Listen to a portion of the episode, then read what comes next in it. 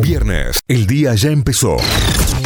Y esto es lo que tenés que saber para arrancar en Notify. Vamos a las noticias que llegan desde nuestra página web, desde notify.com.ar. Lograron rescatar los datos del teléfono de Sabac Montiel y analizan 50 gigas de información. La Policía de Seguridad Aeroportuaria desbloqueó el teléfono celular de Fernando Sabac Montiel, acusado del intento de magnicidio de la vicepresidenta Cristina Fernández de Kirchner. A partir de ahora se analizará toda la información contenida, tanto en el aparato como en la nube. Según adelantaron desde la policía, se podrán recuperar todos los mensajes y contactos en el sistema de mensajería encriptado Telegram. El FMI tratará hoy la aprobación de las metas del acuerdo con Argentina. El directorio del Fondo Monetario Internacional se reunirá hoy para debatir la aprobación de las metas correspondientes al segundo y tercer trimestre del programa vigente con Argentina.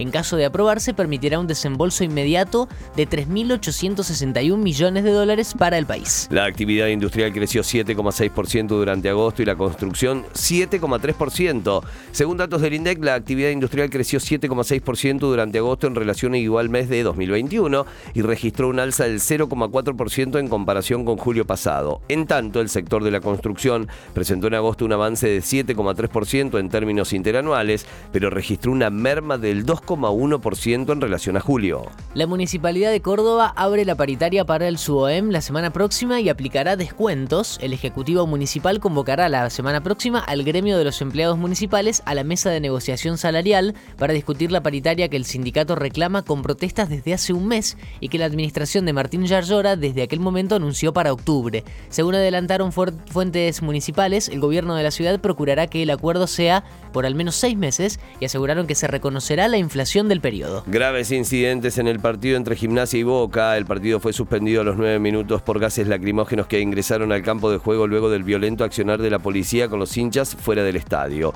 Un hombre de 57 años de un paro cardiorrespiratorio en las inmediaciones de la cancha. El partido aún no cuenta con fecha de reanudación.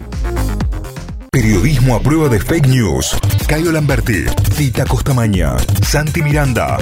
Notify. Las distintas miradas de la actualidad. Para que saques tus propias conclusiones.